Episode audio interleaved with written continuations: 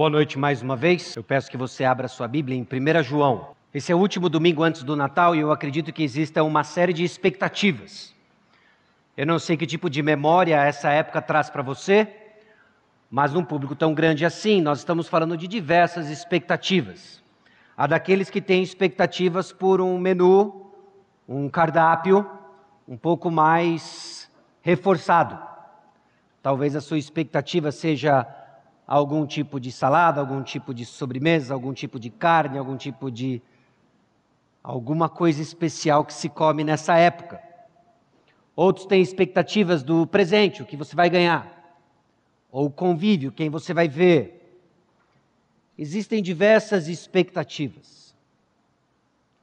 Também entendemos que existem experiências não tão felizes assim, talvez saudades de quem já não está mais entre nós ou daqueles que estão longe. Seja como for, nós temos que concordar que esta é uma época com muitas emoções. Emoções e ameaças ao espírito do Natal. Os dias estão chegando e talvez alguns planos já começam a ensaiar algum tipo de frustração. Talvez é a carne que vai passar do ponto. E ela vira esse peru bem passado. Talvez seja o presente errado. O presente errado que é diferente do que você tinha pensado. Ou talvez você vai ser esquecido. Vai ficar longe dos seus que partem sem você. Dá mais um clique, não esquece do esquecido. Isso, só o esquecido. Ou tem daqueles que não gostam desse clima de Natal e fazem de tudo para arruinar essa história. Lembra do Grinch? Este bicho peludo, verde, que por várias razões ligadas ao bullying, não gostava do Natal e queria roubar o Natal das pessoas. Essas são algumas das ameaças ao espírito do Natal, ao espírito do Natal no que se refere à harmonia de relacionamentos no que se refere a um cardápio reforçado, no que se refere ao que você vai ganhar ou deixar de ganhar. Mas ao longo da nossa história, algumas ameaças foram um pouco mais sérias do que essas aqui representadas. Nos cinco primeiros séculos do cristianismo, algumas ameaças atacaram diretamente a pessoa do Senhor Jesus Cristo. Como, por exemplo, algo conhecido como ebionismo. Logo no primeiro século, algumas pessoas reconheciam que Jesus era plenamente humano, mas não divino. Pensa num ataque direto ao Natal. Pensa num ataque catastrófico ao Natal. Minha expectativa não é que você decore esses nomes, mas que você esteja ciente de que ao longo da história, a ameaça ao espírito natalino não foi tão trivial assim, como por exemplo, docetismo. Ah, Jesus é divino, mas não humano. Ou Adocionismo, Jesus humano, não eternamente divino. Modalismo, Jesus como um modo divino, não um ser humano. Avançando ainda antes do quinto século, apolinarianismo, Jesus divino, mas não plenamente humano. Arianismo, Jesus humano, mas não divino. Monofisismo, Jesus divino, mas não humano. Nestorianismo, Jesus divino e humano mas em naturezas separadas. Uma espécie de Jesus esquizofrênico, com duas naturezas dentro do mesmo lugar, e é uma confusão acerca do espírito do Natal, quem é o Senhor Jesus Cristo. Mas se nós fôssemos traçar um resumo das ameaças ao espírito do Natal, elas se resumem tanto à natureza de Jesus, quanto à sua humanidade, sua divindade, sua integridade, seu relacionamento com o Pai e o Espírito Santo. Irmãos, crer corretamente acerca do Natal é crucial. É importante que você esteja informado e ir além de que Natal não é comilança, Natal não é presente, Natal não são luzes, não é esse clima gostoso no ar, lojas cheias, shopping cheios. Natal é mais que isso. Porque crer no Jesus errado vai ter consequências eternas. E aqui uma palavra em especial a você, nosso amigo visitante. A você que veio talvez prestigiar um corista, que veio prestigiar um amigo seu, e você prontamente veio aqui aproveitando este clima de Natal, de luzes, de festa. Há um Jesus, há um Jesus verdadeiro, Deus eterno, Emanuel, Deus conosco. E crer errado terá consequências eternas. E é disso que nós vamos tratar hoje, quando nós refletimos sobre verdades fundamentais, sobre o que significa o verdadeiro espírito do Natal e suas implicações em como nós vivemos como comunidade.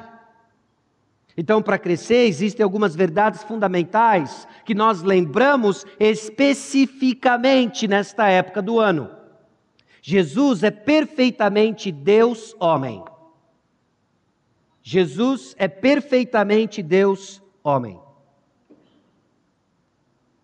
Talvez muito para nossa cabeça, talvez não, por certo, muito para nossa cabeça, mas pela fé nós afirmamos a natureza do nosso Senhor, a natureza do Senhor Jesus Cristo. Ele é Deus homem. Jesus é Deus homem.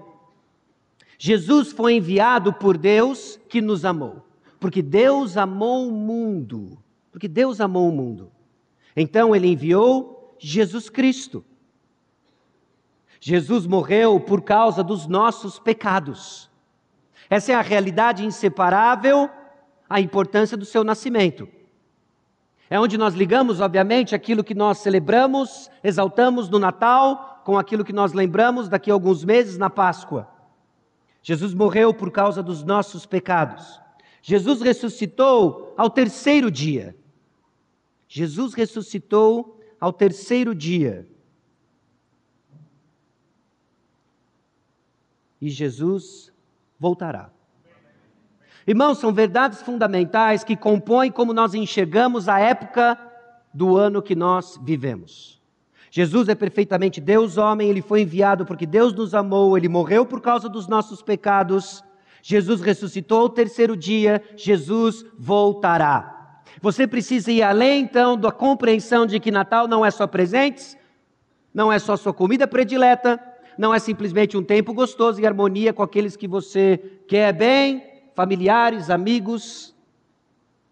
Mas precisamos crer certo de quem é o Senhor, de quem é o Salvador. Nós confessamos então que Jesus veio em carne com a boca e testemunhamos a verdade do Natal com a vida. É aqui, meus irmãos, que nós confessamos o espírito do Natal. É aqui, meus irmãos, que nós evidenciamos com nossa vida. E em particular, João, na sua primeira epístola, 1 João, traz para nós confissões doutrinárias importantes e exortações éticas fundamentais, ligando para nós a realidade do Natal com como nós vivemos de que as ameaças ao espírito do Natal talvez não seja simplesmente um prato de comida, um presente, uma festa, um convívio, ou coisas do passado da história da igreja. Talvez a ameaça ao espírito do Natal esteja muito mais presente e já fazendo parte de muitos de nós. João vai defender o evangelho ligado a uma vida transformada. E ele faz isso em várias passagens, em especial defendendo a doutrina da encarnação de Cristo. A doutrina da encarnação de Cristo ganha uma atenção especial para o apóstolo João. O contexto talvez é um pouco incerto do que acontece, mas nós estamos seguros de que ah, os seus recipientes originais precisavam ouvir que o Espírito de Deus Nisto reconheceis o Espírito de Deus. Todo espírito que confessa que Jesus Cristo veio em carne é de Deus. E todo espírito que não confessa Jesus não procede de Deus, pelo contrário, este é o espírito do anticristo, a respeito do qual tendes ouvido que vem e presentemente já está no mundo. Preste atenção nisso daqui. Todo espírito que confessa que Jesus Cristo veio em carne é de Deus. João afirma a realidade do Natal. Jesus Cristo veio em carne. Emanuel, Deus conosco. Ele afirma isso num contexto onde a verdadeira doutrina está sendo contestada. Ele afirma isso num contexto onde as implicações da falsa doutrina estão deitando e rolando no meio da igreja. Porque, meus irmãos, nós cremos que fazemos o que nós fazemos porque nós queremos o que nós queremos. Mas nós precisamos reconhecer o passo além. Nós queremos o que nós queremos porque nós cremos o que nós cremos de que proposições da verdade acerca de Jesus Cristo são cruciais para uma vida reta com o Senhor Jesus Cristo. Nós não podemos desligar o fato da realidade do Natal, de que Jesus Cristo encarnou, viveu entre nós, com como nós vivemos. E João, então, organizando isso em cinco capítulos, nos ajuda a entender a importância e a relevância do verdadeiro espírito do Natal, de como nós vivemos de como eu e você nos relacionamos, de como eu e você nos portamos diante de quem Deus é e diante dos mandamentos do nosso Deus. E João nos dá várias dicas. Ao longo da sua carta, eu vou projetar para vocês algumas verdades que resumem os propósitos para o qual João escreve a sua primeira carta. Por exemplo, no versículo 4 do capítulo 1, ele diz: Essas coisas, pois, vos escrevemos para que a nossa alegria seja completa. Fascinante. Na providência de Deus, na sua graça, na sua misericórdia, no seu amor, Ele quer que eu e você tenhamos alegria. E não uma pequena alegria, mas uma alegria completa. Por isso, Ele escreveu para nós uma carta.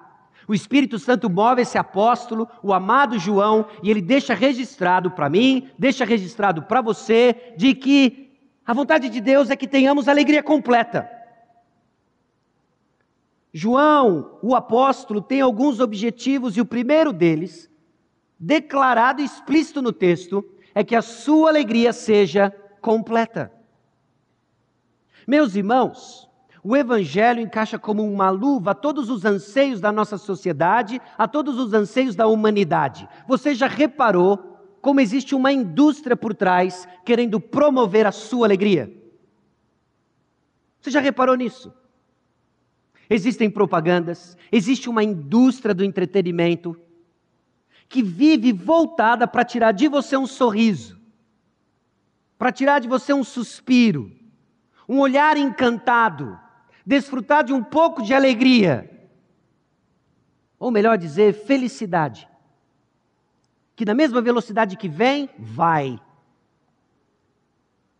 Mas este é o momento, meus irmãos, em que intencionalmente nós refletimos de que a alegria que nos está proposta está além das circunstâncias, está ao nosso alcance, não porque nós esticamos o braço, mas porque Jesus veio até nós para que a sua alegria seja completa. Alguns versículos depois, João coloca o seguinte: Filhinhos meus, estas coisas vos escrevo para que não pequeis. Se todavia alguém pecar, temos advogado junto ao Pai, Jesus Cristo o justo. Esse pequeno versículo consegue conciliar duas grandes verdades que eu e você precisamos no desafio da santidade. A palavra de Deus nos foi deixada para que a gente ande em santidade. Mas existe uma realidade da nossa humanidade que aguarda a glorificação. Nós vamos pecar. E quando pecarmos, nós temos um advogado, Jesus Cristo. Então João escreve para que você tenha alegria completa, João escreve para que você cresça em santidade.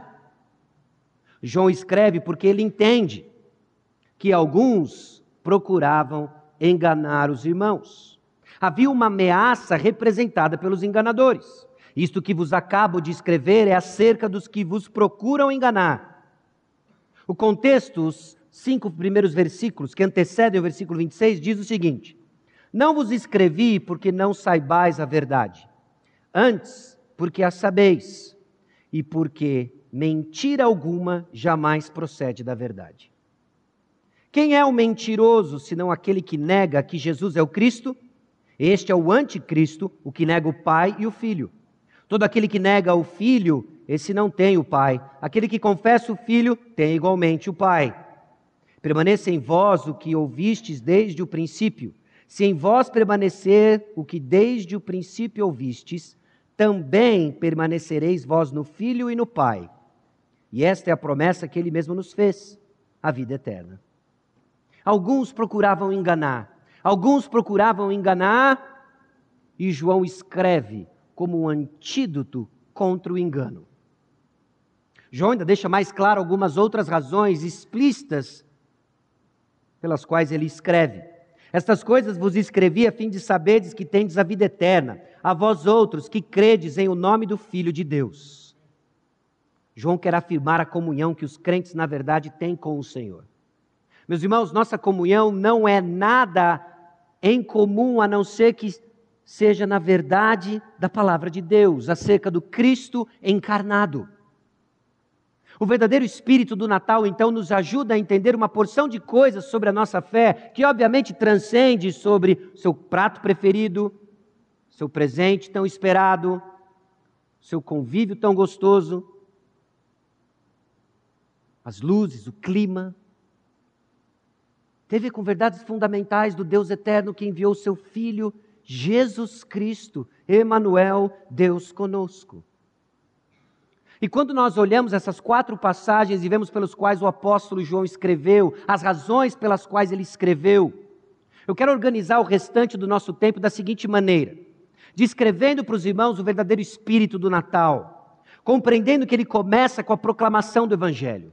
Não tem espírito do Natal, não tem clima gostoso, não tem harmonia, não tem refeição que substitua a pregação do Evangelho. O verdadeiro espírito do Natal, o qual João defende com coragem, com precisão, de que Jesus Cristo veio em carne, começa com a pregação do Evangelho. Uma palavra em especial, novamente, aos nossos amigos visitantes, de que pode ser que você ainda não tenha experimentado o verdadeiro Natal. Porque se qualquer das suas experiências tenha sido algo a não ser a pregação do Evangelho, esse não é o Natal. Esse não é o nascimento do Salvador. O Natal, o verdadeiro espírito do Natal começa com a proclamação do Evangelho. Ele produz em nós transformação de vida, santidade, amor, obediência. Três temas recorrentes nessa primeira epístola de João de que esse espírito de Natal produz em nós transformação de vida e traz certeza de fé e segurança da salvação.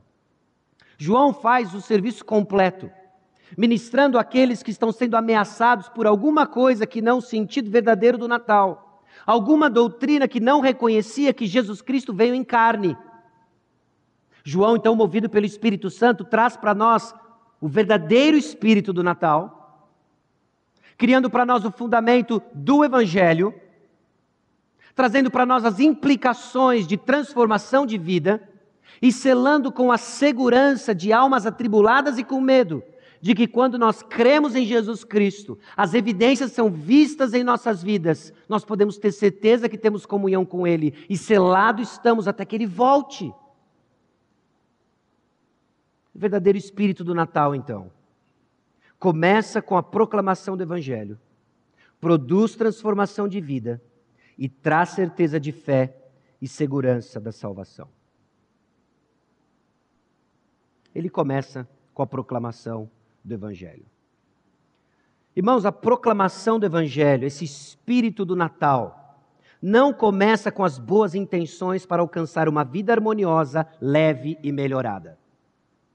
Você já viu como grande parte das propagandas que nos cercam, as informações comuns que nós somos expostos todos os dias, falam de um espírito de Natal extremamente místico e subjetivo. É propaganda do tender, é propaganda dos cosméticos, cosméticos, sei lá o que for, dos farmacêutica. É propaganda de uma porção de coisas que cria aquele clima nós andamos por ruas enfeitadas com luzes, shopping cheio, lojas cheias, um monte de emprego temporário. E cria-se um clima, um clima gostoso, sabe-se lá baseado no quê? E é interessante que João também explora um pouco disso. De que passa século, vem século, as coisas só mudam de embrulho. Pessoas que acreditam num espírito de Natal como uma força interior, como uma versão melhorada de si mesmo, uma luz que eu entro em contato comigo mesmo. Não existe essa luz. Não existe essa boa intenção. O espírito do Natal, então, não começa com as nossas boas intenções. É aqui onde o mundo se perde, se perde muito.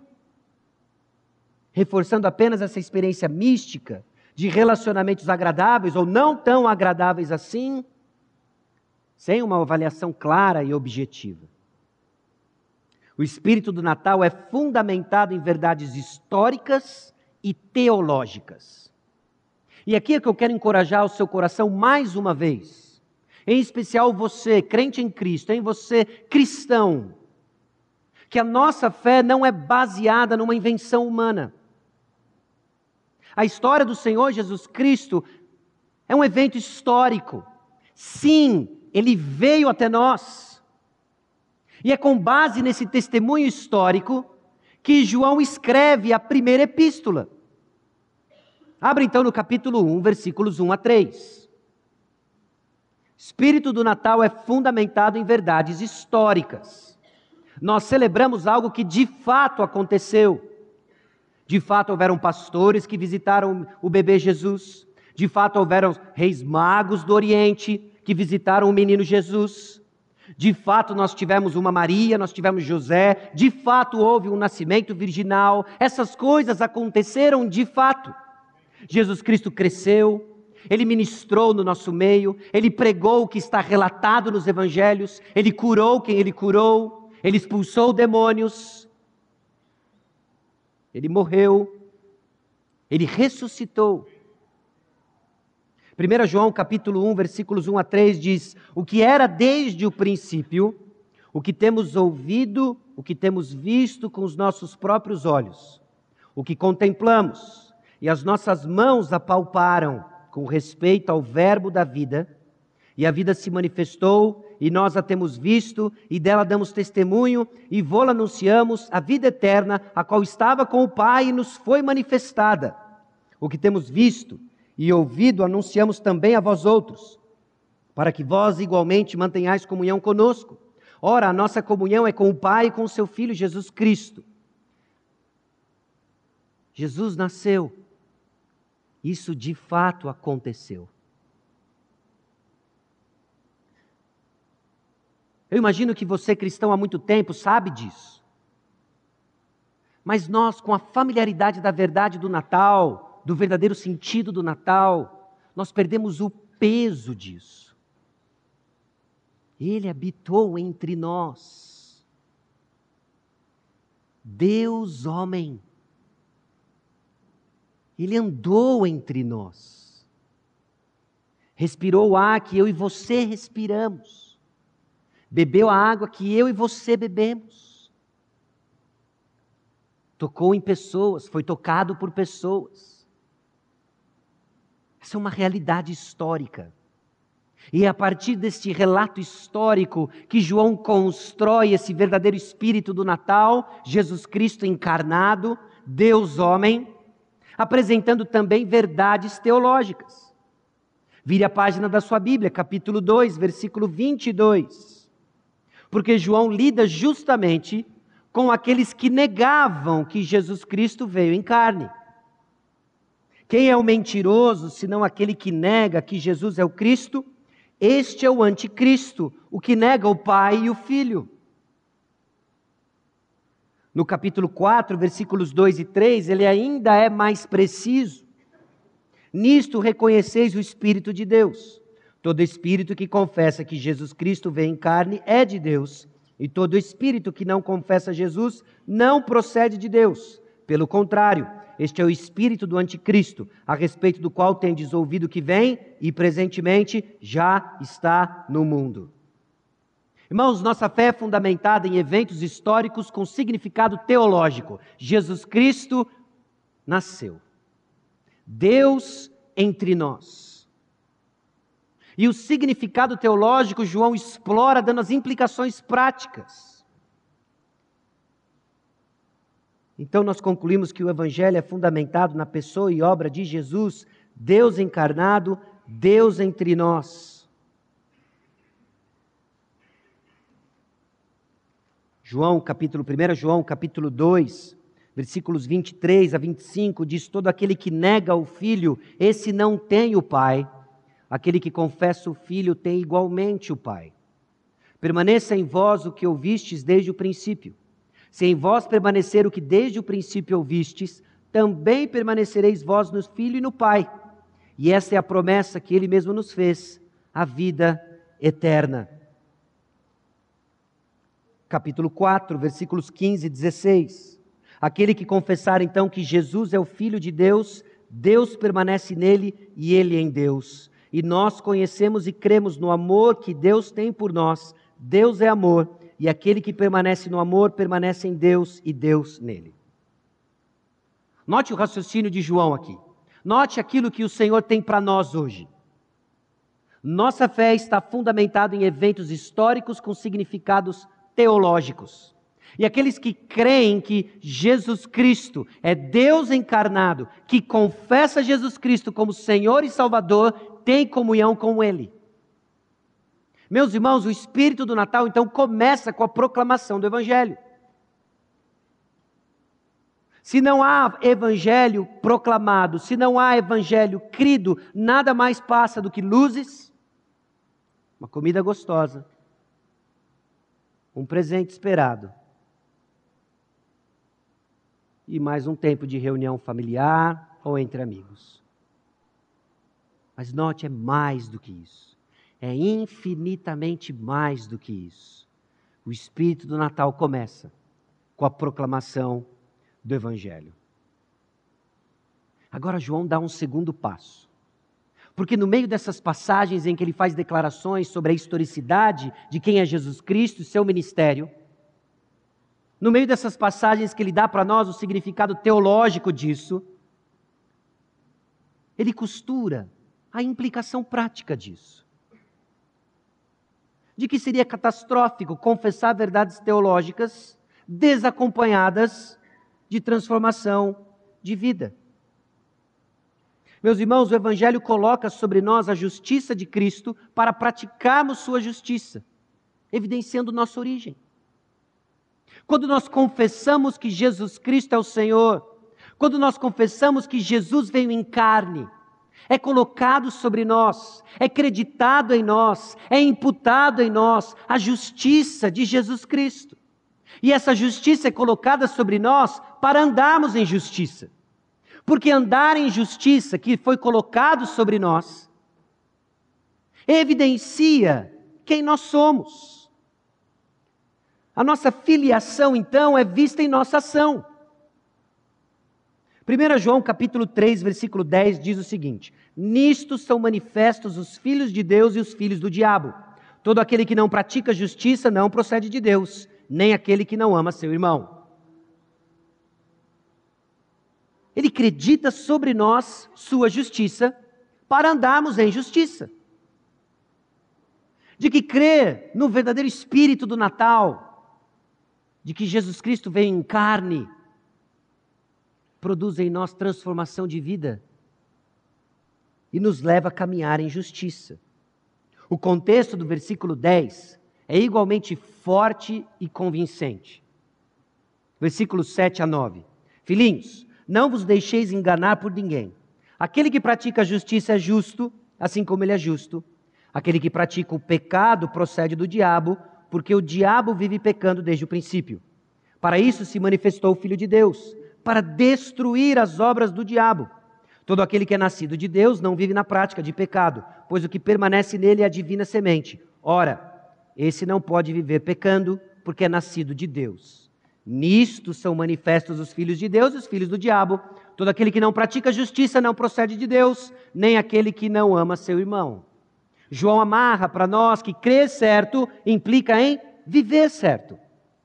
De que o espírito de Natal não é simplesmente ter declarações sofisticadas da nossa teologia, por mais importante que isso seja, tem o seu lugar e ele permeia a epístola com isso, mas ele costura com vidas transformadas.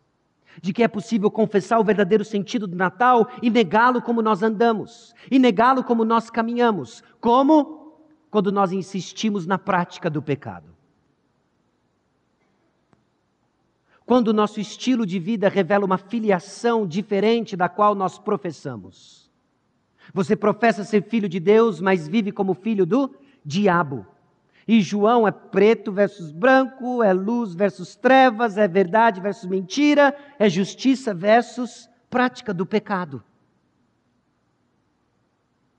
Então, Jesus Cristo veio em carne. E aqueles que confessam Jesus Cristo como Senhor e Salvador não podem permanecer na prática do pecado. Eles vão pecar? Bom, João já deixou claro, inclusive um dos propósitos pelo qual ele escreve é justamente isso, para que a gente não peque, mas porventura, quando pecarmos, nós temos um advogado. E agora, pode ou não pode? Pense o seguinte: infelizmente, nós ainda gememos neste corpo com pecado remanescente. Mas é muito esquisito e um alerta se você é feliz com o pecado que lhe resta. Se em você não há desconforto, se em você não há tristeza diante da realidade do pecado, você precisa checar sua filiação. É capaz que você sabe a verdadeira história do Natal, mas você ainda não crê nela. Você ainda não crê que Jesus Cristo veio habitou entre nós para destruir as obras do diabo. Então, aqueles que creem estão numa trajetória diferente. O Evangelho coloca então sobre nós a justiça de Cristo para praticarmos sua justiça, evidenciando nossa origem. João continua que ser nascido de novo pela mensagem do Natal nos leva a amar ao próximo como fomos amados. Na mesma lógica, agora ele não aplica só justiça, mas ele mostra amor. É onde, meus irmãos, eu acredito que muito do espírito de Natal que tem aí fora é o resquício do que era o verdadeiro sentido do Natal. Porque as pessoas falam de harmonia, as pessoas falam de amar pessoas, as pessoas falam de amar como se não houvesse amanhã. Oh, oh. As pessoas falam disso. Elas criam um clima agradável. Às vezes elas criam um clima mais agradável do que nós, crentes. Elas têm isso. Eu entendo isso como manifestação da graça comum de Deus, refreando um pouco o mal deste mundo. Mas nós temos a revelação de Deus. E aí nós olhamos para 1 João capítulo 3, versículo 14, que diz: Nós sabemos que já passamos da morte para a vida, porque amamos os irmãos. Aquele que não ama permanece na morte. Uma das evidências que garantem que você entendeu o sentido do Natal e crê nele é que você ama os irmãos. E curiosamente, é justamente nessa época em que nós celebramos o verdadeiro sentido do Natal que também devoramos uns aos outros. É tanto estresse, é a saída do estacionamento, do shopping, é a fila do supermercado, é a correria, é o trânsito para descer para a praia, que aliás vai chover janeiro inteiro lá. Começou hoje, isso é só o anúncio. Brincadeira, pode descer. E celebrar a chuva lá. Isso é amoroso da minha parte? Não é, né? Vai fazer sol. Aqui em São José, lá vai continuar chovendo. Foi um arrependimento meia-boca, né? Mas ser nascido de novo nos leva a amar ao próximo. Meus irmãos, João não é trivial na questão do amor ao próximo. Porque esse é um dos grandes desafios da vida cristã. Mas ele também não alivia apontando uma trajetória. De que abraçar o verdadeiro sentido do Natal é crescer nesse sentido, nesse aspecto. E desafiarmos nós mesmos, a crescer em amor. 1 João 4, 19 a 21, nós amamos porque ele nos amou primeiro. Se alguém disser amo a Deus e odiar a seu irmão, é mentiroso. Pois aquele que não ama seu irmão a quem vê, não pode amar a Deus a quem não vê. Ora, temos da parte dele este mandamento: que aquele que ama a Deus, ame também a seu irmão. João nos ajuda a entender que novo nascimento é visto em nossos relacionamentos. Nós podemos confessar uma porção de coisas, você está entendendo onde João nos leva a entender o verdadeiro espírito do Natal? Você pode confessar a coisa certa e viver uma vida torta, fora da justiça. Cheque sua filiação. Você pode afirmar o, o verdadeiro sentido do Natal e viver constantemente em ódio ao seu irmão. Cheque seu novo nascimento. A transformação de vida, então, produzida pelo Evangelho, nos leva a um estilo de vida de obediência e vitória. João nos leva a entender então que esse verdadeiro sentido do Natal, que nos é proclamado no Evangelho, recebido por fé, produz em nós santidade, produz em nós amor e produz em nós obediência. 1 João capítulo 5, versículos 1 a 5, diz o seguinte: Todo aquele que crê que Jesus é o Cristo é nascido de Deus. E todo aquele que ama ao que o gerou, também ama ao que dele é nascido. Nisto conhecemos que amamos os filhos de Deus, quando amamos a Deus e praticamos os seus mandamentos. Porque este é o amor de Deus, que guardemos os seus mandamentos. Ora, os seus mandamentos não são penosos, porque todo o que é nascido de Deus vence o mundo. E essa é a vitória que vence o mundo, a nossa fé. Quem é o que vence o mundo, senão aquele que crê ser Jesus, o Filho de Deus. Você crê que Jesus é o Filho de Deus? Você crê que Deus habitou entre nós? Emmanuel, Deus conosco. Não diga apenas sim, mostre uma vida de obediência aos mandamentos do Senhor. João nos mostra então que o verdadeiro espírito do Natal, que Jesus Cristo veio em carne, irá produzir em nós santidade, amor, e obediência. Três temas que constantemente ele volta e nos desafia, onde não há alma vivente aqui presente que não seja desafiado a reavaliar onde você está com o Senhor. Meus irmãos, a maneira como nós vivemos testemunha o espírito do Natal. Em João 17, 22 e 23, o apóstolo João registra as seguintes palavras de Jesus para nós. Eu lhes tenho transmitido a glória que me tens dado, para que sejam um, como nós os somos, nós, Ele e o Pai. Eu neles e tu em mim, a fim de que sejam aperfeiçoados na unidade, para que o mundo conheça que tu me enviaste e os amaste, como também amaste a mim. Quando nós proclamamos o Evangelho, como nós proclamamos doutrinas acerca de quem Cristo é, que Jesus Cristo veio em carne, e produz em nós a mudança esperada de santidade, amor, obediência. O mundo crê que Deus Pai enviou Deus Filho. É por isso, meus irmãos, que a mensagem do Evangelho não é apenas proclamada verbalmente por uma pessoa, ela é proclamada pela igreja. Deus usa uma pessoa a proclamar publicamente a palavra de Deus e usa a igreja na sua transformação diária para tornar evidente que Deus Pai mandou Deus Filho. Usa a vida da comunidade amando uns aos outros, mostrando o amor de Jesus Cristo por nós. O verdadeiro espírito do Natal também traz certeza de fé e segurança de salvação. Meus irmãos, mais um anseio da humanidade: certeza. Certeza. Basta algumas notícias tortas da reforma da Previdência, a gente rói unha. A humanidade clama por certeza acerca do futuro. Nós queremos ter certeza de que daqui 10, 20, 30 anos, o futuro está garantido, de que vai estar tudo bem. Nós queremos ter certeza dos nossos check-ups médicos que está tudo ok. Nós queremos ter certeza que os nossos filhos e as gerações vão estar bem encaminhados. Nós amamos certeza. O que ninguém para para pensar é que a única certeza que nós temos nos é oferecida no Evangelho. De que o verdadeiro Espírito do Natal nos dá certeza de fé, nos dá certeza da salvação, sobre a qual todas as outras são construídas. E é sobre a qual nós enfrentamos nossos medos,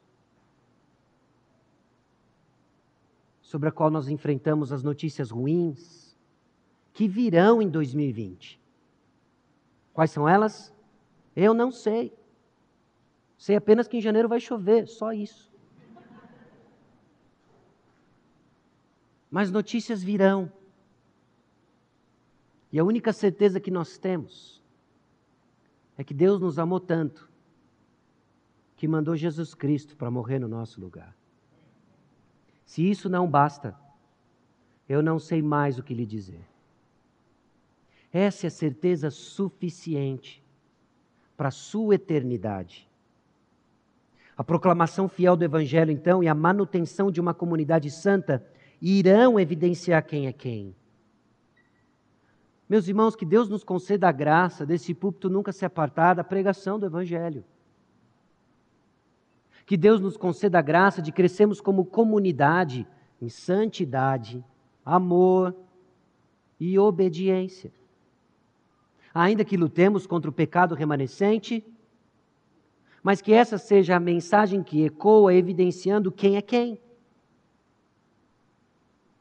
usado pelo Espírito Santo, movido pelo Espírito Santo, João escreveu o que ele escreveu no momento em que aqueles que estavam pregando uma falsa doutrina deixaram a verdadeira comunidade dos discípulos. É assim que falsos profetas operam, é assim que o falso ensino opera. Enquanto nós estamos proclamando bem alto e bem claro a luz da palavra de Deus, ela expõe a mentira. 1 João, capítulo 2, versículos 18 e 19 diz o seguinte: Filhinhos, já é a última hora.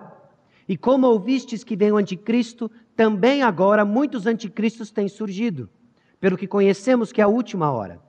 Eles saíram de nosso meio, entretanto não eram dos nossos, porque se tivessem sido dos nossos, teriam permanecido conosco.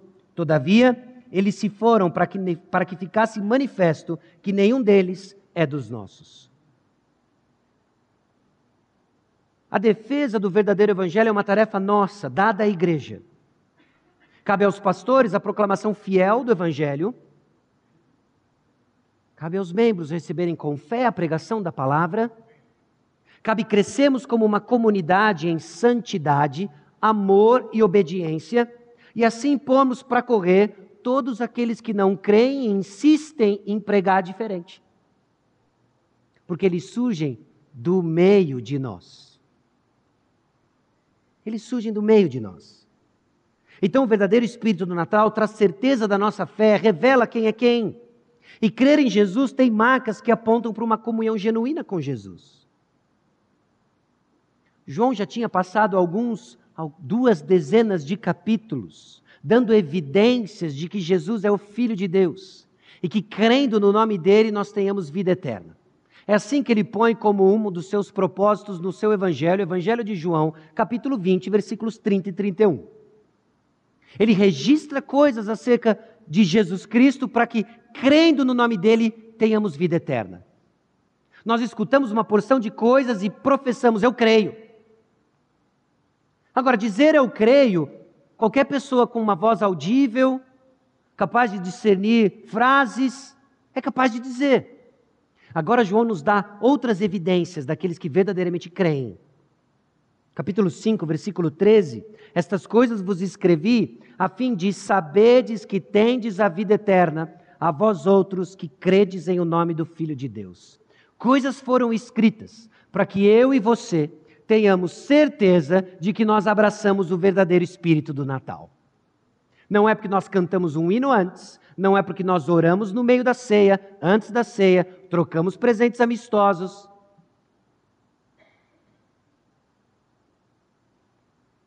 As evidências são outras. As evidências são traduzidas numa caminhada de santidade, amor e obediência.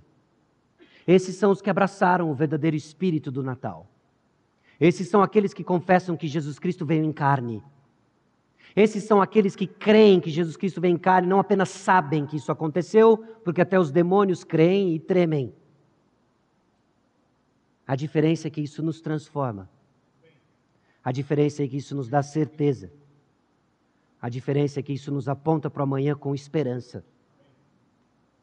O conhecimento, então, da vontade de Deus em nome de, no nome de Jesus nos ensina a orar com fé. Meus irmãos, ele veio até nós. E o versículo 14 diz: E esta é a confiança que temos para com Ele, que se pedimos alguma coisa segundo a Sua vontade, Ele nos ouve. Tem muita gente que acredita que pedir em nome de Jesus é uma fórmula mágica para termos o que nós queremos. Como uma varinha de condão na mão do crente, que nós oramos de acordo com a nossa vontade e assim temos. Não, não, não, não. Não é isso que João nos diz. João nos chama a submissão ao plano soberano de Deus, que realiza sua vontade por meio da proclamação do nome de Jesus.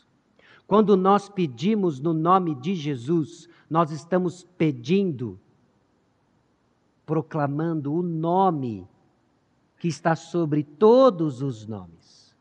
E quando nós proclamamos o nome que está acima de todos os nomes, é a vontade de Deus que é feita, não a nossa. Crer no verdadeiro espírito do Natal, então, nos põe alinhados com a vontade de Deus? Alinha a nossa doutrina, alinha a nossa comunidade, cria em nós certezas que nós desesperadamente precisamos, que somos dele e estaremos com ele. Aí, meus irmãos, luz acesa, luz apagada, peru queimado ou peru suculento, com chuva na praia ou com sol na praia, nós temos a segurança que tanto precisamos. Aí, nós abraçamos o verdadeiro espírito do Natal. Nós confessamos então que Jesus veio em carne com a nossa boca e testemunhamos a verdade do Natal com a vida. Não desassocie os dois, eles andam juntos. E a proclamação da palavra nos coloca numa posição única, de que ou nós recebemos com fé, ou nós rejeitamos a palavra de Deus. E primeiro eu quero falar com você que hoje nos visita, que ainda não crê em Jesus Cristo como seu Senhor e Salvador. Só existe um caminho, só existe um Senhor, só existe um Deus e ele veio até nós. Veio até nós porque a sua vida é torta, a minha vida é torta. Veio até nós porque a nossa necessidade não é simplesmente de sermos alegres, contentes e mesa farta. A nossa necessidade é maior que isso. Nós estávamos em inimizade contra Deus, contra o Criador de todas as coisas. Nós estávamos em guerra contra aquele que tem poder sobre a vida e a morte nós tínhamos sobre nós a condenação eterna. Mas Ele veio, Ele nos amou, e quando nós ainda éramos hostis contra Deus, Ele morreu a nossa morte. Ele suportou zombaria, cusparada na cara, açoites nas costas, pregos nas mãos e nos pés, coroa de espinho, por amor a mim, por amor a você. Que esse Natal, então, seja não só a celebração do nascimento de Cristo, mas do seu novo nascimento, nascimento espiritual. Creia, Jesus Cristo é Senhor e Salvador. Mas também é verdade que alguns já confessam Jesus Cristo como Senhor e Salvador. E ainda é incerto se simplesmente você consegue dizer as verdades da palavra de Deus ou se você de fato crê. Você quer um termômetro? Você tem crescido em santidade, em amor e em obediência. Porque aqueles que abraçaram Jesus Cristo, o verdadeiro sentido do Natal, são aqueles que estão numa trajetória de crescimento. Mas se sua vida é marcada pelo pecado, você precisa desesperadamente rever sua filiação. Porque a semente divina, a semente de justiça nos coloca num caminho diferente do que a prática do pecado. Há daqueles que eu espero que sejam encorajados a perseverar na fé, de que ouviram o verdadeiro evangelho, de que creem no Senhor Jesus Cristo, de que têm travado uma luta ferrenha contra o pecado, buscado amar pessoas, por mais difícil que elas sejam, ou que você seja. Que você seja encorajado. Sim, é Natal, Jesus veio até nós. Os próximos dias talvez já tenham apresentado seus primeiros desafios. Quem leva o que no jantar? Se vai ter ou não jantar? Se você vai ganhar o que você estava esperando ou não? Se vai ter presente ou não? Mas não deixe de ouvir que o verdadeiro espírito do Natal é que Jesus vem em carne e crer nisso traz transformação de vida. Que assim seja. Não só nos próximos dias, mas enquanto nós aqui estivermos. Para a glória de Deus. Baixe sua cabeça, vamos orar.